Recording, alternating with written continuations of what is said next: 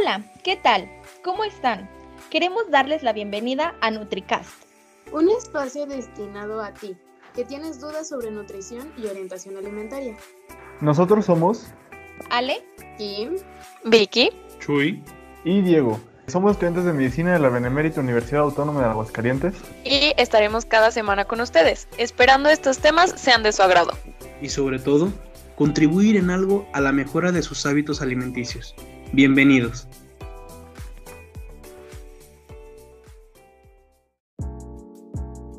Episodio 2. Proteínas. Hola a todos, bienvenidos otra vez a otro episodio de NutriCast, el podcast donde les vamos a estar hablando de los aspectos más importantes referentes a la nutrición y la medicina. Como ya se mencionó, en este episodio les vamos a hablar acerca de las proteínas, un grupo de macronutrientes que es muy importante para el funcionamiento normal del cuerpo humano, debido a que tiene muchas funciones esenciales. Primero vamos a empezar eh, por hablar de qué son las proteínas. Las proteínas son biomoléculas orgánicas formadas principalmente por carbono, hidrógeno, oxígeno y nitrógeno. En menor medida están formadas por fósforo y azufre y otros elementos. Son polímeros no ramificados de aminoácidos que se unen mediante enlaces peptídicos y son las moléculas orgánicas más abundantes de los seres vivos. Su importancia va a radicar en la variedad de funciones diferentes que pueden desempeñar. Pero para esto vamos a pedirle a mi compañera Kimberly que nos hable acerca de las funciones de las proteínas. Muchas gracias, Diego. Así es, yo les voy a continuar hablando acerca de las funciones que cumplen las proteínas. Y bueno, las proteínas podemos decir que cumplen con ocho principales funciones. La primera es una función plástica o estructural.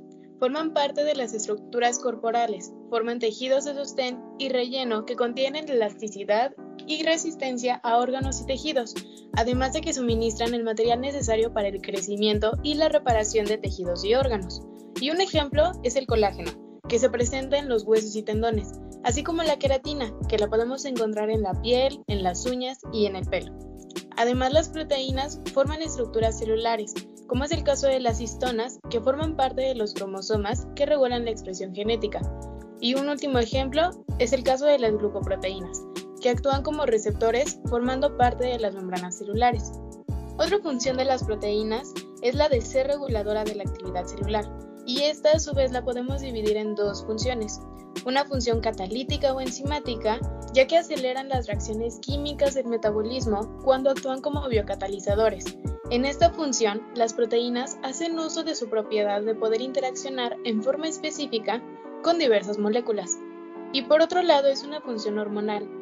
Diversas hormonas de naturaleza proteica, como es el caso de la insulina y el glucagón, que estas se encargan de regular los niveles de glucosa en sangre, así como la calcitonina, que intervienen en la regulación del metabolismo. Las hormonas, a comparación de las enzimas, tendrán una actividad en todo el organismo. Una cuarta función es una función energética y de reserva. En ausencia o insuficiencia en la ingesta de carbohidratos, nos proporcionan 4 kilocalorías por gramo. Ejemplos de esta función es el caso de la lactoalbúmina que se presenta en la leche o la ovoalbúmina que se presenta en la clara de huevo. Pero bueno, no nos iremos tanto a estos ejemplos, ya que más adelante Chuy nos explicará un poco más de dónde podemos encontrar las proteínas. Una quinta función es la de transporte. Contribuyen al mantenimiento del equilibrio de los líquidos corporales, así como transportan algunas sustancias, como es el caso de las grasas, transportadas por las, apoproteínas, y en el, el oxígeno, transportada por la hemoglobina. Estas facilitan la entrada de glucosa y aminoácidos a las células también. Una sexta función es una función homeostática. Las proteínas funcionan como amortiguadores y mantienen en diversos medios el pH interno, así como el equilibrio osmótico. Otra función es la contráctil. Las proteínas de la actina y la miocina intervienen en la contracción muscular. Y finalmente, una función defensiva. Las gamma globulinas o los anticuerpos, formados por proteínas, actúan defendiendo al organismo de sustancias extrañas. Y bueno, con esto concluimos con algunas de las funciones más importantes de las proteínas. Y ahorita nos va a comentar Ale cuál es la composición de dichas proteínas. Bien, los aminoácidos son las unidades básicas que forman las proteínas.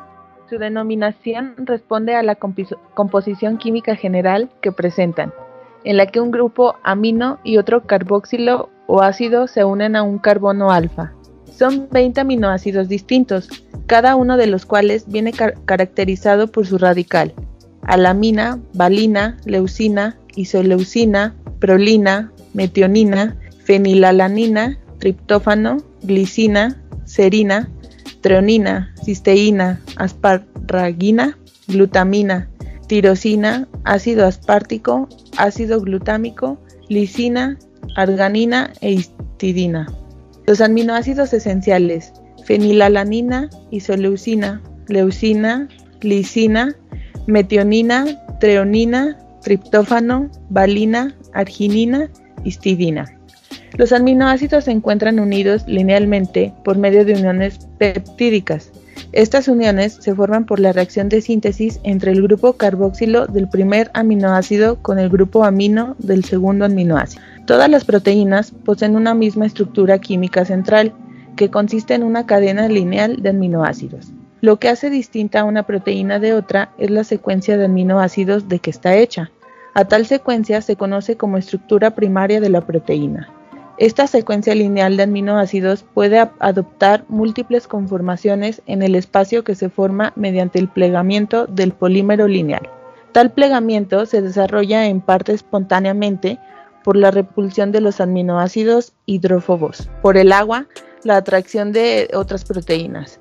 Así, la estructura primaria viene determinada por la secuencia de aminoácidos en la cadena proteica, es decir, el número de aminoácidos presentes y el orden que están enlazados y la forma que se pliega en la cadena se analiza en términos de estructura secundaria. Además, las proteínas adoptan distintas posiciones en el espacio, por lo que se describe una tercera estructura, la estructura terciaria. Por tanto, es el modo en que la cadena polipeptídica se pliega en el espacio, es decir, cómo se enrolla una determinada proteína. Asimismo, las proteínas no se componen en su mayoría de una única cadena de aminoácidos, sino que se suelen agrupar varias cadenas polipeptídicas para formar proteínas multiméricas mayores. A esto se llama estructura cuaternaria de las proteínas, a la agrupación de varias cadenas de aminoácidos en complejos macromoleculares mayores. Chuy Vicky, ¿nos puedes mencionar cuál es la clasificación y las fuentes de proteínas, por favor? Claro que sí, Ale.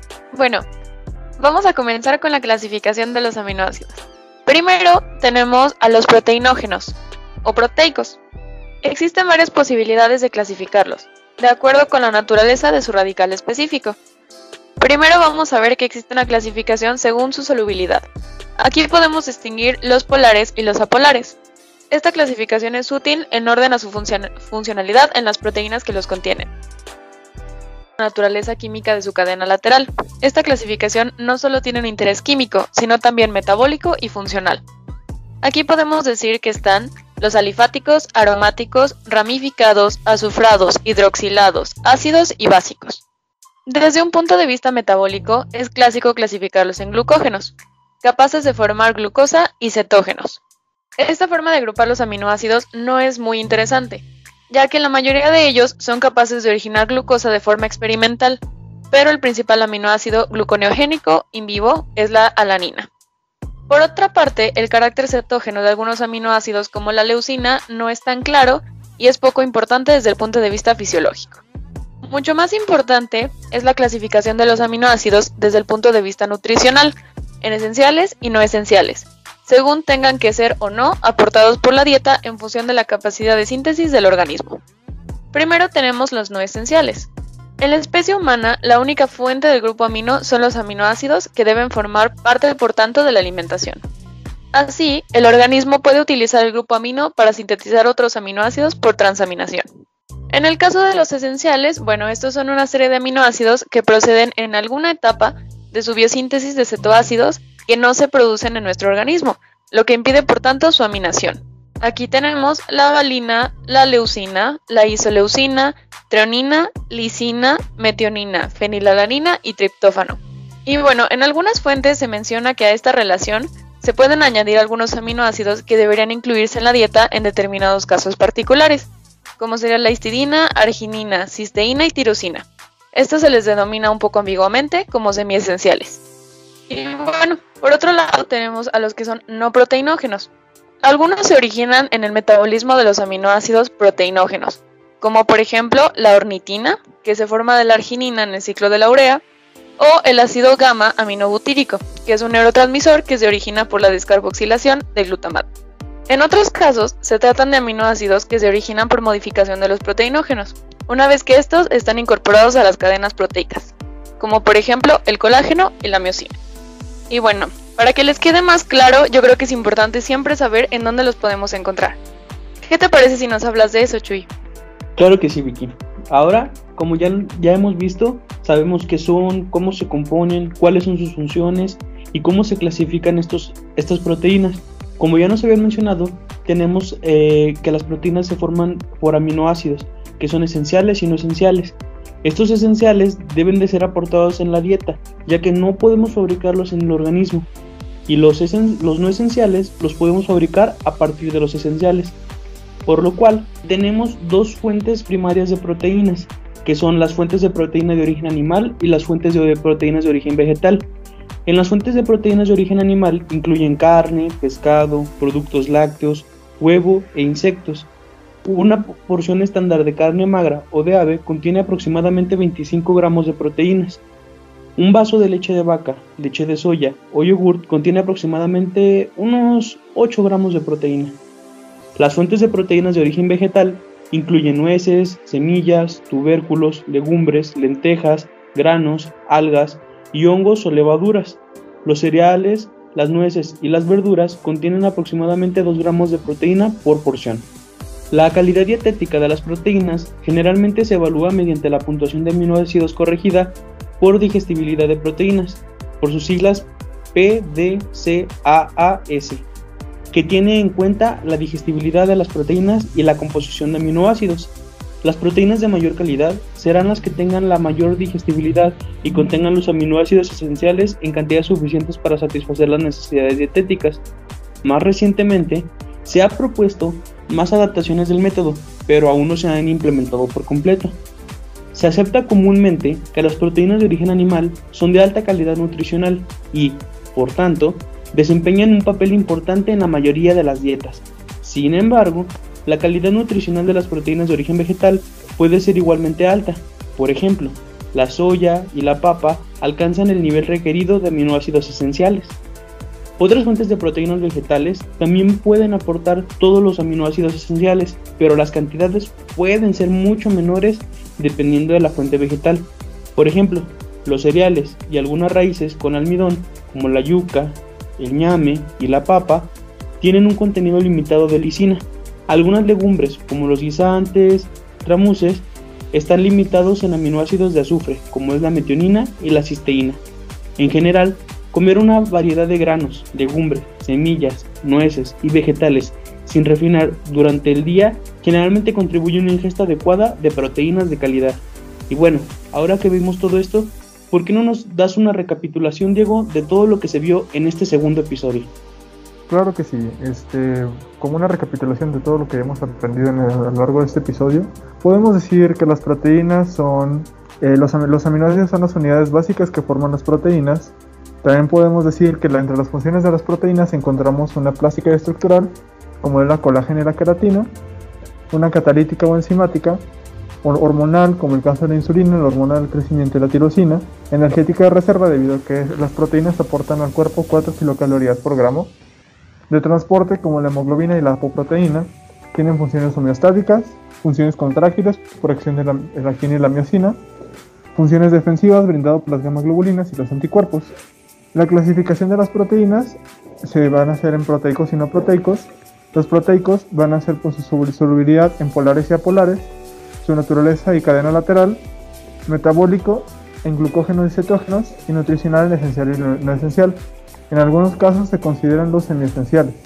Los aminoácidos esenciales que vamos a encontrar son la fenilalanina, isoleucina, leucina, lisina, metionina, tironina, triptófano, valina, arginina histidina. Los aminoácidos se encuentran unidos linealmente por medio de uniones peptídicas. Lo que hace distinta una proteína de otra es la secuencia de aminoácidos de la que está hecha. A tal secuencia se le conoce como estructura primaria de la proteína. Y por último, algunas de las fuentes en las que se podemos encontrar las proteínas son principalmente animales y vegetales. Las fuentes de proteínas de origen animal incluyen la carne, el pescado, los productos lácteos, huevos e insectos. Las fuentes de proteínas de origen vegetal incluyen nueces, semillas, tubérculos, legumbres, lentejas, granos, algas y hongos o levaduras. La calidad dietética de las proteínas generalmente se evalúa mediante la puntuación de aminoácidos corregida por digestibilidad de proteínas, por sus siglas PDCAAS. Bueno, hasta aquí es el segundo capítulo de este podcast donde hablamos de las proteínas. Acompáñenos por favor al siguiente capítulo donde les seguiremos informando acerca de otros temas importantes de la nutrición.